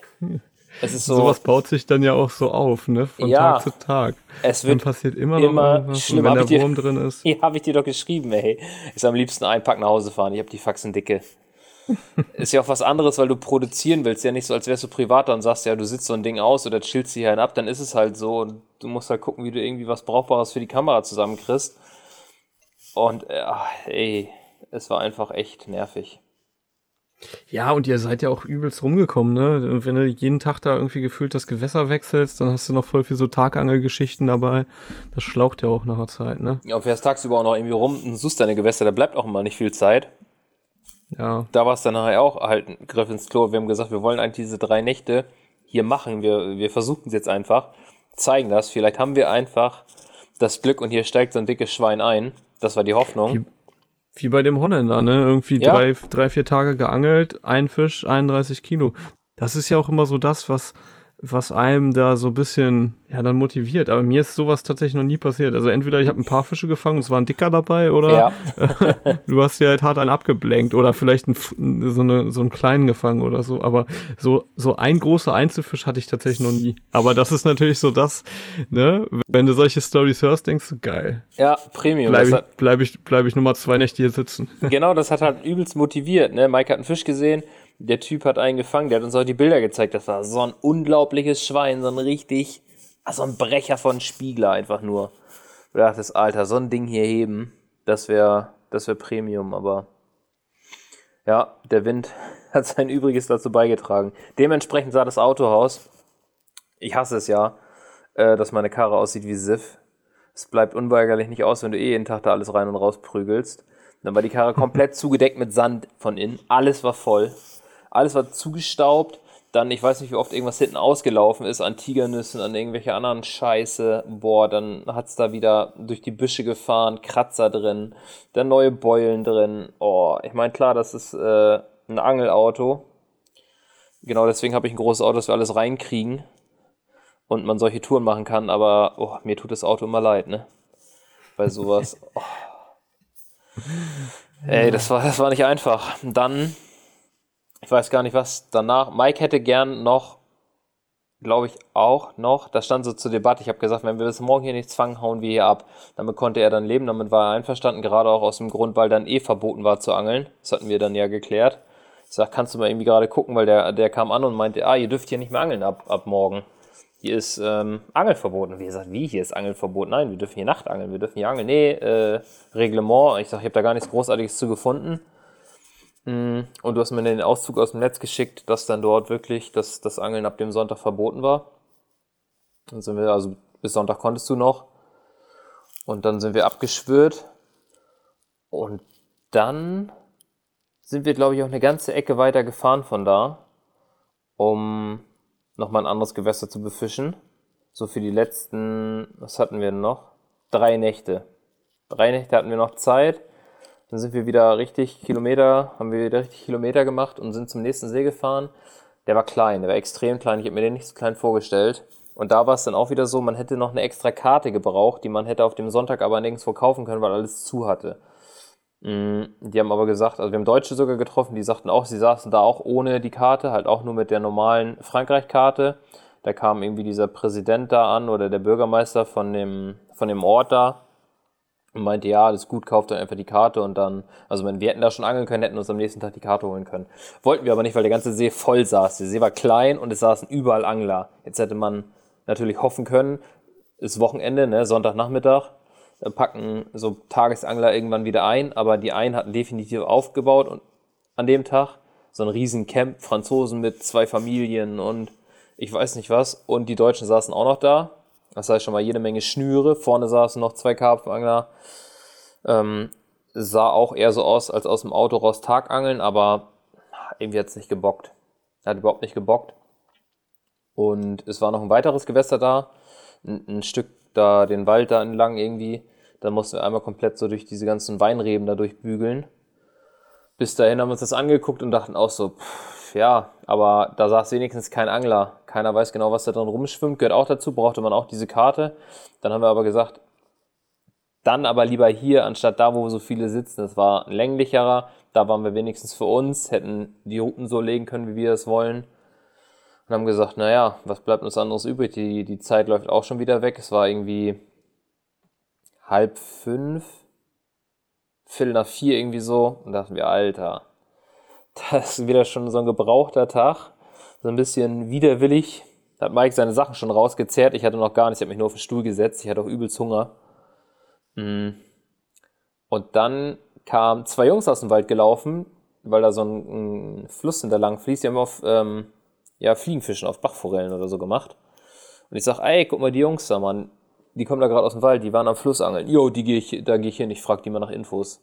Ja, und wie Mike so ist, hingerannt, geschwallert die ganze Zeit mit dem Typen. Der, der eine ist schon immer weggegangen, der hatte wohl hart keinen, also die waren beide freundlich, aber ihm ging das so ein bisschen auf den Sack, dass sein Kollege so redefreudig war und so viel erzählt hat. Er hat gar nicht aufgehört. Und immer, er hat hier noch was und da noch was und hier hat er was gehört. Und er ist kein Karpfenangler, er wüsste auch nicht, was, was hier drin rumschwimmt.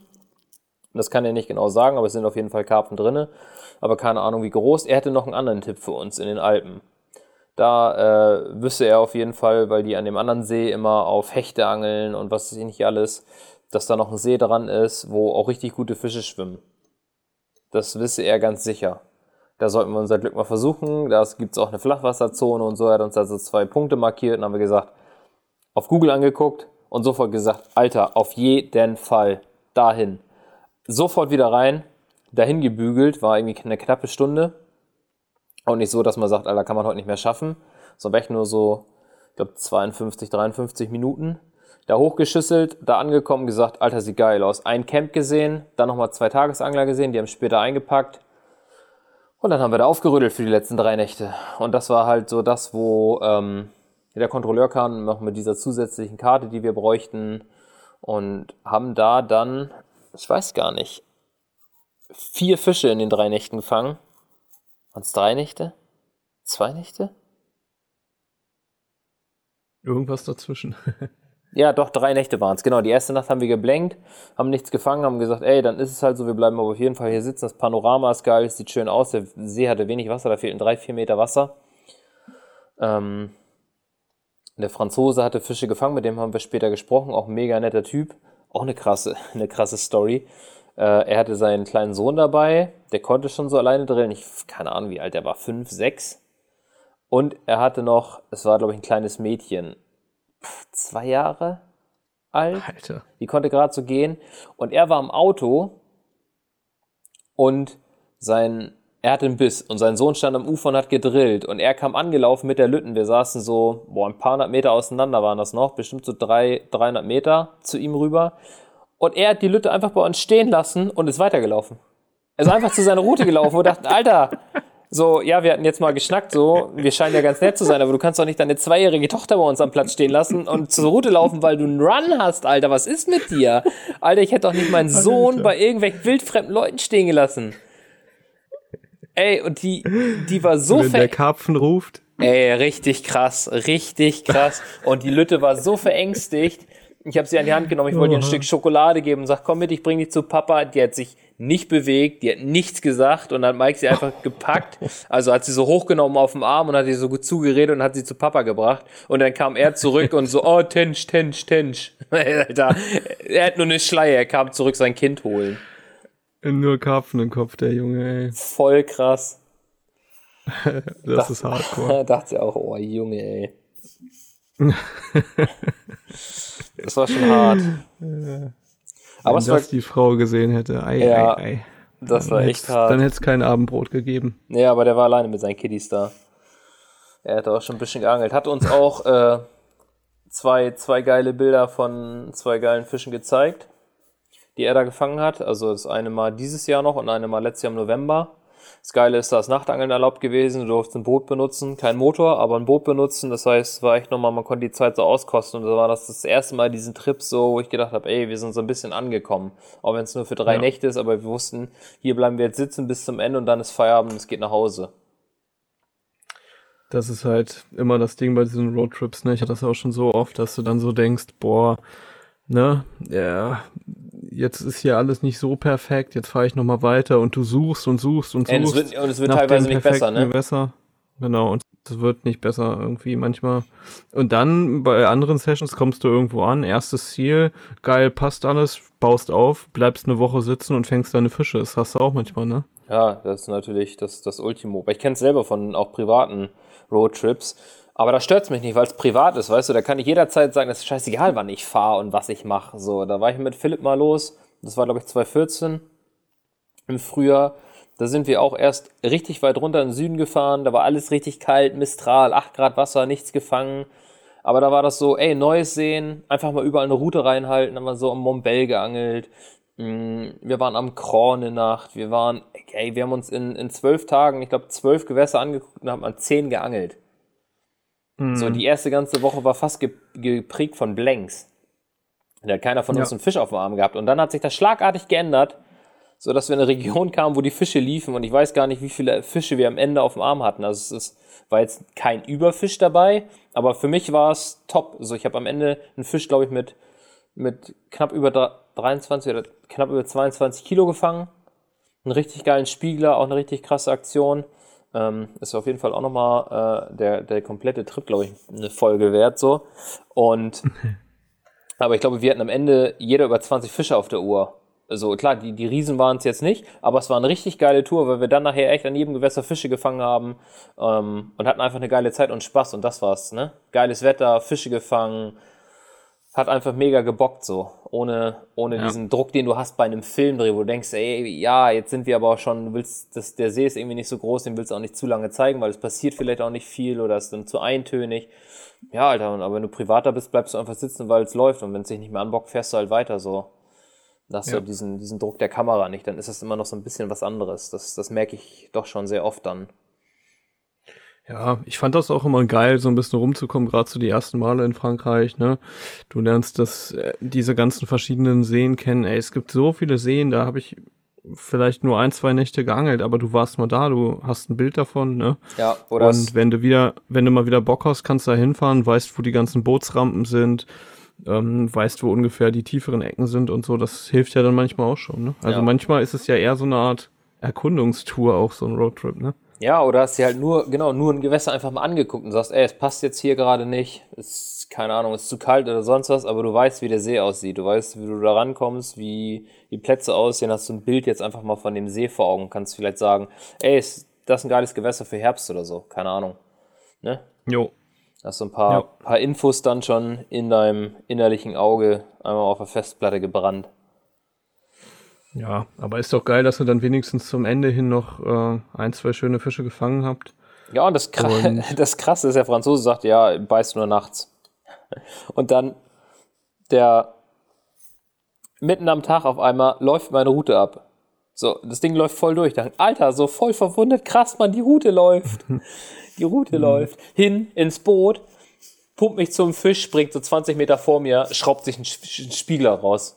Ich dachte so, Alter, es war ja auch ein bisschen Wind war auf jeden Fall drauf und der so mitten in den Wellen so uh, mit dem Kopf so komplett rausgekommen. Ich dachte, Alter, und weiter hinten Mike, da ist noch einer gesprungen. Da waren die gerade übelst aktiv und ich hatte den Fisch ja einfach, genau ne? einmal den Schalter umgelegt für eine Stunde gefühlt so. Die Route abgelaufen, ich war gerade am Ufer, den Fisch versorgt. Mike will eine Route neu fahren, läuft seine Route ab. Voll durchgemäht. Ich sag, Mike, Mike, er hat zurückgerudert, zack, den nächsten Fisch. Es war so, und dann war vorbei. Und so, Alter, mhm. was war das jetzt? Und. Das ist krass manchmal, ne? Am nächsten Tag war es eigentlich wieder genau das gleiche. So, die Nacht war komplett ruhig, es hat nichts gebissen. Und dann hatte er so eine Phase, er, er fängt einen Fisch. Ich bin da die ganze Zeit am Machen, am gucken, was kann ich irgendwie, wie kann ich meine Routen anders legen, kann ich noch was anderes machen. Mhm. Und dann war so ein bisschen so der Disput, Alter, da kannst du nicht hinlegen, da liegst du irgendwie über meiner Schnur. Ich sag, ey, das ist genau in der Flucht von meiner Route. So, wir haben ja nicht mehr oder weniger gestaffelt, wir haben einfach am ersten Abend einfach kreuz und quer unsere Routen gelegt. Dann hat er noch da eine hingelegt und hier wieder eine und die Fische kamen aus, aus der rechten Ecke vom Franzosen. Die standen alle bei ihm auf der Seite links, war gar nichts. Die kamen von rechts, auch hinten mehr im Flacheren. Die Routen, die weit gezogen waren ins Flachere, da kamen die Bisse. So, ich sag, ey, ich will einfach nur weiterhin ins Flachere, um noch eine zu kriegen. Nee, das würde nicht gehen. Ich sag, ja, dann liegst du aber schon über meiner Route.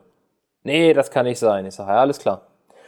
Da habe ich die Route weggenommen, habe die woanders hingelegt und habe die Route die da ja schon lag, in der Schneise oder in der Flucht, in der ich die andere legen wollte, habe ich dann nachher, weil du hast übelst viel Schleim da gehabt und auch immer wieder so Pieper und ich habe dann einfach den Platz kontrolliert und das Futter war halt weg. Bin dann mit der Unterwasserkamera rumgefahren, habe geguckt, habe meinen Hakenköder gesehen, aber das restliche Beifutter bis auf so ein paar Nüsse war weg. Und dann mhm. fing es an am Ufer zu piepen. Und er dann schon am Rumschreien. Und ich die Kamera hochgeholt habe, ist seine Schnur. Und dann kam er dann halt raus und voll so, ah, hier, ich sag, ja, aber es ist genauso, wie ich es dir gesagt habe. Ich sag, du hattest vollkommen recht, dass ich dann über deiner Route liege. Ich sag aber genauso hatte ich recht, dass du dann mit deiner Schnur über meiner Schnur liegst. Du hast mir hier einfach komplett über den Platz gezogen. Ja, äh, alles kacke. Da hat er die Route reingedreht vom Boot aus und dann kriegt ein Take. Alter, ich hab einen drauf. Ich sag, wie, du hast einen drauf? Ja, Alter, hat sich Auf der Route? Die er reingedreht hat. Beim Reinkurbeln hat ein Hecht so. den Boilie gepackt. Den hat er dann unterm Boot abgerissen, also das Vorfach war durch. Er hat ihn auch gesehen, er sagt, Alter, war ein richtig guter Hecht, der da darum gemacht hat. Mm, ja, hat, äh, ist zum Ufer, die Route wieder frisch gemacht, hat sie rausgelegt und ich glaube, eine Viertelstunde später, 20 Minuten später läuft das Ding ab. Und er fängt nochmal einen richtig schönen Spiegel mit, ich denke so um die 20 Kilo. Geil. Das, ja, keine Ahnung, hätte er gebissen, hätte die Route, weil er, die, er er hat sich keine Plätze markiert oder sonst was. Er hat einfach immer nur in dem Areal wieder neu abgelegt. Kann ja, er sagt doch, jetzt habe ich sie geiler gelegt als vorher. Handvoll Futter drauf. Ist oftmals so, oder? Dann, dann legst du sie anders oder besser und kriegst dann den Biss. Vielleicht hätte er den Biss vorher gar nicht gekriegt, weil sie einfach echt geile gelegen hat oder. Ja. Sollte dann in dem Fall so sein. War auf jeden Fall ein perfekter das, Abschluss. Das ist krass manchmal. Da reichen manchmal auch irgendwie 5, 6 Meter aus. Mhm. Und du kriegst einen Biss. Ob das manchmal auch daran liegt, dass die Schnur da irgendwie anders rumläuft. Oder an klaren Gewässern hast du das ja oft, dass ich schon so oft be, ähm, beobachtet, dass dann das komplette Futter weg ist und Hakenköder liegt halt noch da, ne? Jo. Weil sie irgendwie was gesehen auch. haben oder so. Aber auch das, was du meinst, mit Nachmittagsbisse und innerhalb vom kurzen Zeitfenster, als hätte jemand den Schalter umgelegt, das hatte ich auch schon so oft. Ja, Jetzt bei meiner letzten Session. Auch gar nichts mehr, ne? Ja, genau, ja. bei der letzten Session, genau das gleiche, ne? Du warst ja, ja auch. Zwei Fische in vier Stunden und die andere Zeit, also insgesamt vier Nächte geangelt, zwei Fische in fünf Stunden gefangen und der Rest ging gar nichts. Aber ich glaube, das liegt auch dann oft also es ist, glaube ich, im oft im Frühjahr dann auch so, wenn du über, ich will jetzt nicht sagen über Futter angelst, aber ja, wenn du halt irgendwie einen sinkenden Hakenköder hast und ja, selbst wenn du nur fünf, sechs Bodies drauf schmeißt, dann ist das für mich schon in, in dem Fall über Futter angeln. Du angelst jetzt nicht irgendwie mit Single Hookbaits, ne? Auffällig auf irgendwelchen Zugrouten. Und ich glaube, dann hast du das wirklich, dass die Fische einfach noch wenig fressen. Und dann hast du mal so, eine, so ein kurzes Zeitfenster, da ziehen die sich dann halt diese Boilies rein. Die wissen ja, dass sie da liegen. Ja. Dann kriegst du bis ich, ich hatte das, ich glaube, das habe ich aber sogar schon mal erzählt, in Nordfrankreich auch mal. Habe ich zwölf Nächte an einem See ge geangelt, habe drei Fische gefangen, die habe ich alle auf der gleichen Route an einem Nachmittag gefangen. Alle so innerhalb von, weiß ich nicht, sechs oder acht Stunden oder so. Ja, das ist. Ja. Das musst du dir mal überlegen, ne? Du sitzt da zwölf Nächte, ähm, fängst einen Fisch, legst die Route neu, fängst wieder einen Fisch, legst die Route neu, fängst wieder einen Fisch und den Rest der Zeit geht gar nichts. Äh, das ist aber im Frühjahr ganz oft so, ne? Das, genau das haben wir im Video auch besprochen oder bei unserem Dreh. Das ist oftmals, du kannst so viele Routen legen, wie du willst, oftmals ist es eine Route, die die Fische bringt. An dem Pool ja. war es genauso. Mike hat drei Fische gefangen, alle drei Fische liefen auf einer Route ab. Meine, die in unmittelbarer Nähe, keine Ahnung, ich glaube bestimmt 70, 80 Meter noch weg, hat meinen Fisch gebracht. Alle anderen Routen waren tot und an dem anderen Gewässer, wo wir die Fische gefangen haben, war es ähnlich. Ähm, da waren es, obwohl ja die Fische in dem oder die Routen in dem Bereich, wo die Fische standen, haben die Fische gebracht. Die anderen, die wir äh, an, an ja, interessante Spots geworfen haben, haben gar nichts gebracht. Die lagen einfach wie tot. Das war sowas von egal. Ja. Kann man sich dann auch sparen. Wenn man das immer von vornherein wüsste, welche Route das dann am Ende ist. Ne? Ja, ich habe auch über, über einen längeren Zeitraum nur drei Routen geangelt. Also an dem einen Gewässer habe ich nur drei Routen geangelt, da habe ich gar keine vierte rausgebracht. Ähm, an dem einen See habe ich auch nur drei Routen gelegt. Auch, ähm, ich glaube, die erste, die erste Nacht an dem See habe ich nur drei Routen geangelt ja, macht manchmal einfach keinen Sinn. Ne? Also für mich macht es eh keinen Sinn teilweise. Da ist finde ich weniger manchmal mehr. Dann lege ich lieber zwei Routen effektiv an geile Plätze, anstatt da alles abzuspannen mit mega viel Schnüren. Ja. Weil dann kommst Definitiv. du dir da, genau, dann behinderst du dich nur selber, wie in dem Fall, wo ich sage, ey, Alter, so, ich liege hier nach rechts meine Route und du ziehst hier einmal quer rüber, damit du da hinten angelst, ziehst da rechts noch eine neben und ich kann hier gar nichts mehr legen. So, du liegst voll auf meinem Platz. Das ist halt suboptimal. Vielleicht auch ein Grund, warum einfach nichts mehr gebissen hat, weil Fische waren aktiv und sind gesprungen, aber seine Schnur lief einfach mal haargenau über meinen Platz drüber. Und da liegt da einfach so ein, das ist nicht unauffällig, ich meine, das konntest du voll sehen auf der Kamera, wo du geguckt hast, dass da so ein fettes, dunkles Geflecht einfach über den Platz läuft. Ja, klar, das checken die sofort. Das ist halt der Killer. Da achte ich auch echt immer richtig, richtig penibel drauf, dass die Schnüre irgendwie Stück weit versteckt sind. Ich habe das jetzt, äh, als ich angeln war, habe ich die Routen echt so, äh, ich versuche die sowieso, wenn es geht, halt so oft wie es geht abzusenken. Diesmal auch dann gewechselt von geflochtener auf Mono. Das Thema hatten wir ja auch schon. Ähm, aber ich hatte in der ersten Session an dem See halt auch ein, zwei richtig heftige Schnurschwimmer und ich denke, dass das die Fische ein bisschen vertrieben hat. Mm, und ich glaube halt, wenn du die Route so lange liegen lässt, dann ist das auch, dann tarnt sich die Schnur automatisch so ein bisschen. Kennst du das, ja. wenn dann ja, ja. so Schwebestoffe genau. und so sich da dr so drumlegen? Das kann schon, denke ich, ein Vorteil sein. Ja. Teilweise verfärbt sie sich auch krass, ne? Wenn du das mal, mal reinholst. Bei der Schlagschnur sieht man das immer extrem, ne? Dass sie, ja. dass sie manchmal eine andere Farbe genau. annimmt. Ich habe jetzt braun. Ja, aber richtig. Ich habe in dem Trip jetzt auch ähm, unsere orange Submerge geangelt. Und sagen auch, oh ja, ähm, wie sieht denn das aus? Ist die schreckhaft? Äh, ich kann mir das nicht vorstellen, dass du so eine bunte Schnur angelst. Dann sage ich, ja doch, das ist für mich hilfreich, visuell vor allem, äh, weil ich mir nicht mehr mit dem Motor durch die Schnüre baller. Ich sehe sie ins Wasser laufen. Also ich kann auch nachts, wenn ich mir der Kopflampe beleuchte, ich sehe meine Schnüre gut. Nur habe ich auch 20, 25 Meter Schlagschnur vorne dran. Und die ist halt mhm. durchsichtig. So, die ist, zum einen ist sie schwer und ich habe in dem Bereich, wo ich angel, keine Schnur am Platz. Also wenn ich so in einem Radius, den du dann rechnest, von 20 Meter in die eine Richtung, 20 Meter in die andere Richtung, wo eh keine Schnur ist, so, dann hast du einen ganz großen Bereich, wo visuell keine sichtbare Schnur ist. Ob sie die jetzt sehen, die Schlagschnur oder nicht, das ist ja auch immer so ein bisschen abhängig ist da noch irgendwas, wo sie vielleicht drüber läuft oder so hast du da Kraut oder weiß ich nicht was, aber ja. gedanklich ja, liegt da nichts du vielleicht an der Uferkante hin. oder so ab, ne? Genau. Wenn du jetzt am gegenüberliegenden Ufer im flachen Wasser ähm, ne, ablegst. Ja. Also da oh, spielt das keinen Unterschied. Genau, aber es ist definitiv nicht so geil, wenn da noch eine andere Schnur rüber, rüber läuft. Richtig schön rüber gespannt. Ja. Naja, aber ja, wie gesagt, ist doch geil, dass er dann da noch ganz gut einen abgerissen habt und dann ging es wieder nach Hause. Ja, ich war auch froh. Also da war es echt noch schön zu sitzen. Ich habe natürlich noch gehofft, dass ich da irgendwie einen fange. Dem, äh, dem war nicht mehr so. Ich glaube, ich hatte am Ende fünf, Mike hatte sieben Fische. Wir haben drei Folgen produziert. Ähm, kann, man, kann man mit leben. Ich meine, das ist Angeln und das genau wollen wir auch zeigen. Soll ja nicht, äh, ne, wir fahren Angeln und nicht fangen. Ich fahre lieber gerne fangen, aber das kann ich mir nicht aussuchen. Nee. Man hat halt echt gemerkt, dass es noch nicht früher war. Ne? Also äh, es war so oft wie Winter. Der keine Blätter an den Bäumen, nichts. Da hat nicht mal richtig was gegrünt teilweise. Wo du dachtest, Alter, echt krass.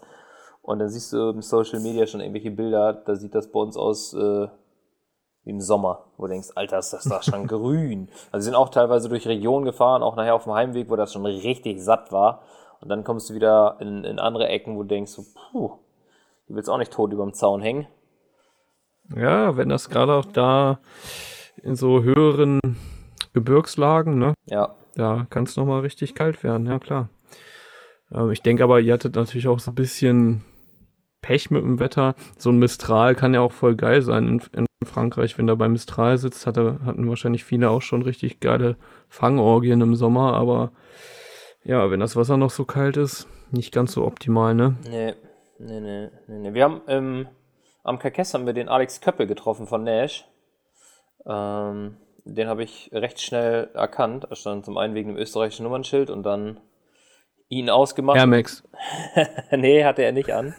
Die Nash Boys haben immer Air Max und Jogginghose an, oder? Der Jogger hat auf jeden Fall komplett angehabt. Cappy, Brille auf. Ich denke, das ist doch bestimmt, der sieht aus wie der Alex. Jo, mal hin, mal geschnackt. Der hat da auch irgendwie, ähm, ich weiß gar nicht, ob zwei oder drei Tage geangelt. Er hat auch nichts gefangen. Er hat aktiv in den Fischen geangelt. Er hat mit Drohne geguckt. Er hat ein Futterboot abgelegt, direkt neben den Fischen. Dann auf der Drohne geguckt, wo er ablegt mit dem Futterboot und so. Nichts. Er hatte irgendwie zehn Waller.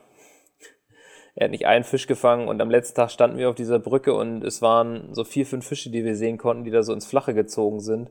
Und dann zog noch so ein richtig geiler weißer Koi unter der Brücke her und da dachte ich so, Alter, dich würde ich gerne fangen. So 15 ich Kilo plus, so richtig geiler Fisch. Dachte so, Mann. Und er sagt, jo, den habe ich schon ein paar Mal gesehen, habe ich auch versucht zu beangeln, aber beißen tut der nicht. Also bei ihm war genau das gleiche wie bei uns. Fische waren aktiv, sie sind schon geschwommen, aber Nahrungsaufnahme fast null. Ja, dann ist es halt echt so, dann hast du die Holländer da mal sitzen, Lucky Punch. Ein so ein Dicker zieht da irgendwie übers Futter und denkt, komm, nehme ich. Und vorher Hat war er auch Futter eine, gefangen oder das auch auf dem. Single Poppy oder so? Das weiß ich nicht. Ähm, Okay. Aber vorher war noch eine Enduro da. Da wurden, glaube ich, acht Fische gefangen auf, ich weiß nicht wie viele Teams, aber immer zwei Leuten. Und ein Team hat fünf Fische gefangen. Also, Ja, ja, sagt schon mal viel aus. Das ist nicht, ja, es war nicht so, natürlich nicht so wie erhofft, aber das kommt halt manchmal vor, ne? Leider ist das so, ja. Ja. Aber das muss es halt auch geben, solche Trips. Ne? Es kann nicht immer nur laufen wie am Schnürchen, dann wäre es ja langweilig.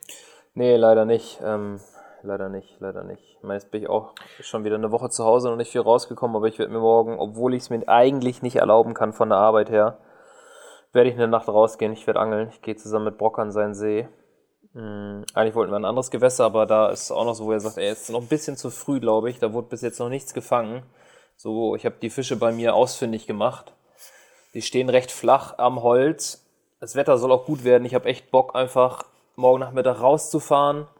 Ich werde meinen Laptop mitnehmen, weil ich werde definitiv noch was machen müssen, aber ich will die Routen rausbringen und abends, ich weiß nicht, wann Brock es schafft, dazuzukommen, will ich den Grill anschmeißen, diesen Abend genießen, mal ein bisschen abscha- ab- abschalten, abchillen. Hoffentlich einen Fang, egal ob dann abends, nächsten Morgen, nachts. Ich will einen Fang, ich will hier in Deutschland äh, im Norden bei mir meine Saison einleiten, weil ey, ich bin echt nervös. Ne? Ich habe wieder Schiss, dieses ganze Frühjahr zu verpassen. kennst es, du kennst Das es. läuft auch dieses Jahr wieder so schnell. Ja, und auch spät an. Man ist jetzt nervös. So, es wird hier langsam grün und dann geht's, in zwei Wochen ist hier alles grün. Und dann denke ich immer so, Alter, ich habe das früher verpasst, obwohl die Wassertemperatur, Mann, die ist hier nicht bei 12 Grad, die ist noch drunter. Echt, ja? An den tieferen Seen, Ja, ja, ich weiß nicht, wie, wie es da ist. Ich bin mal gespannt. Ähm, ich habe auf jeden Fall jetzt übelst Bock aufs Angeln und so langsam schließen sich hier meine Projekte zu Hause immer mehr ab. Dass der Kopf auch wieder bald richtig frei ist für Angeln, ey. Und du, ich meine, du hast ja jetzt auch noch richtig was vor der Hütte. Bei dir ist, glaube ich, die nächsten zwei Wochen auch nichts mit Angeln, ne? Äh, doch schon. Aber ja, keine Ahnung, es ist irgendwie, obwohl ich jetzt mit, mit dem Studienzeugs fertig bin, ja, du weißt ja, wie das ist, ne? Man hat immer noch irgendwie hier und da noch ein paar andere abgeschlossen. Verpflichtungen und kann nicht. Du hast abgeschlossen, Genau, ich abgegeben ich hab- und deinen Vortrag gehalten, ne? Ja, ich bin fertig jetzt mit dem. Ah, da haben wir auch gar nicht drüber äh, gesprochen. Du hast mir das Bild geschickt, dass du, dass du deinen Vortrag gehalten hast. Wie war der? Oder wie Oh. läuft sowas ab? Guckt dir da einer zu per FaceTime oder? Ja, ja, das läuft alles zu Corona-Zeiten, ist das alles digital, online und ähm, ja, halt die wissenschaftlichen Mitarbeiter von dem Institut, wo ich das geschrieben habe, waren dabei. Aber das war eigentlich relativ ja, unkompliziert. Ne? Dann laberst du da Viertelstunde über das, was du gemacht hast. Die Herausforderung ist da im Endeffekt, dass du das alles in, einer 15, in 15 Minuten halt rüberbringen kannst. Weil, keine Ahnung, du beschäftigst dich ein halbes Jahr mit einem Thema und sollst dann 15 Minuten darüber reden. Ja, wo fängst du da an? Das ist so, als würde man uns sagen, ja, erzählt mal 15 Minuten übers Karpfenangeln. Äh, weißt du? Und ähm, dann kriegst du da noch irgendwie fünf Minuten so ein paar Fragen gestellt, die gingen aber und ja, dann, dann war's das. Also ich bin jetzt durch mit dem, mit dem Scheiß. Zum Glück, muss ich sagen, weil jetzt kann ich mich auch noch mehr aufs Angeln konzentrieren. Ich werde nächste Woche rausgehen, ich werde danach die Woche rausgehen und danach die Woche, ach, ich werde eigentlich jetzt nur noch angeln gehen. richtig geil. Ey. Aber wie gesagt, ich habe noch so ein paar andere Sachen, muss noch, ähm, muss noch mal bei meiner Schwester ein bisschen was helfen und so. Was man halt so machen muss, ne? Ja, ich habe eigentlich auch gesagt, ich will diese Woche noch verzichten. Jetzt hat Brocke gefragt und ich sage, komm, nimm die Nacht noch mit. Also nimm die Nacht mit. Eigentlich wollte ich diese Woche ja. verzichten, nächste Woche auch noch so ein bisschen, damit ich das hier fertig kriege, weil der Mai ist echt, ich glaube, der Mai ist gut vollgestopft bei mir mit Angeln. Also ich habe Urlaub, ähm, ich werde viel fischen fahren. Ich habe jetzt auch viel gedreht. Ich fahre jetzt Sonntag nochmal mit Mike filmen für zwei Tage, um nochmal Content reinzuholen, dass ich echt viel habe und im Mai nicht los muss, weil wie gesagt, ich habe irgendwie die letzte Maiwoche, die in Juni geht, Urlaub. Ich habe Mitte Mai nochmal Urlaub. Ich habe ähm, den Geburtstag von meinem Sohn, habe ich einen Tag frei. Und in der Zeit, die dann noch bleibt, muss ich die Sachen auch mal schneiden. Das heißt, ich werde nirgendwo hinfahren und werde echt viel Zeit, also wie auch in meinem Urlaub und nebenbei am Wasser verbringen, weil der Mai ist einfach der Monat. Und das wiegt das Ganze so ein bisschen auf, dass ich jetzt nicht schon rausrennen kann wie so ein Irrer, und einfach sagen, ja, ey, voll. komm, halt die Füße still, der Mai ist eh der geilste Monat. Ja. Ich meine, so, äh, guck mal, ich angel jetzt auch gerade wieder auf den Zielfisch. Ähm, wenn ich jetzt mal so rückblickend betrachte, wie viele große Fische habe hab ich im April gefangen? Schon ein paar. Ähm, aber jetzt äh, meistens ist, es, ist der Plan dann erst so richtig im Mai aufgegangen. Ne? Da hast du dann die Phasen, wo du auch wirklich mal richtig ja, wo die Fische mal richtig freigedreht sind, wo du mal ein paar Fische fangen konntest und nicht so wie jetzt, ne, du bist da vier Nächte, hast zwei Fische gefangen. War geil, klar, keine Frage, war auch ein richtig geiler Fisch dabei. Ähm, aber eigentlich hoffst du ja auf diese Zeit, wo du dann am, pro Tag mal ein, zwei fangen kannst und dann über so drei, vier Nächte vielleicht mal äh, sechs, sieben Stück dabei hast und in einem See, wo nur 25 Karpfen drin sind, da hast du dann natürlich auch die gute Chance, dass da mal so ein Dicker dabei dabei ist. Ne? Also ja. wir warten jetzt beide auf den Mai im Endeffekt. Ja. Aber ich werde es jetzt da noch ein bisschen versuchen.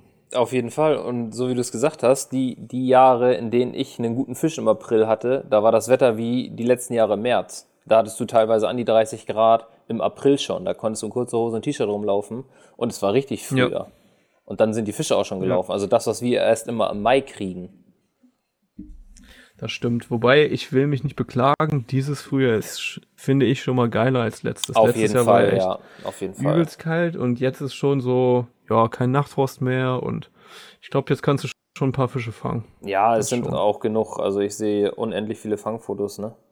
Ich sehe überall nur ja. Fotos, Fotos, Fotos, die fangen und fangen und fangen. Wenn also da, der See passt. Ja, da kannst du nichts sagen. Jo. Gut, Benny, ich würde sagen, für die Folge haben wir das erstmal, wa? Jo.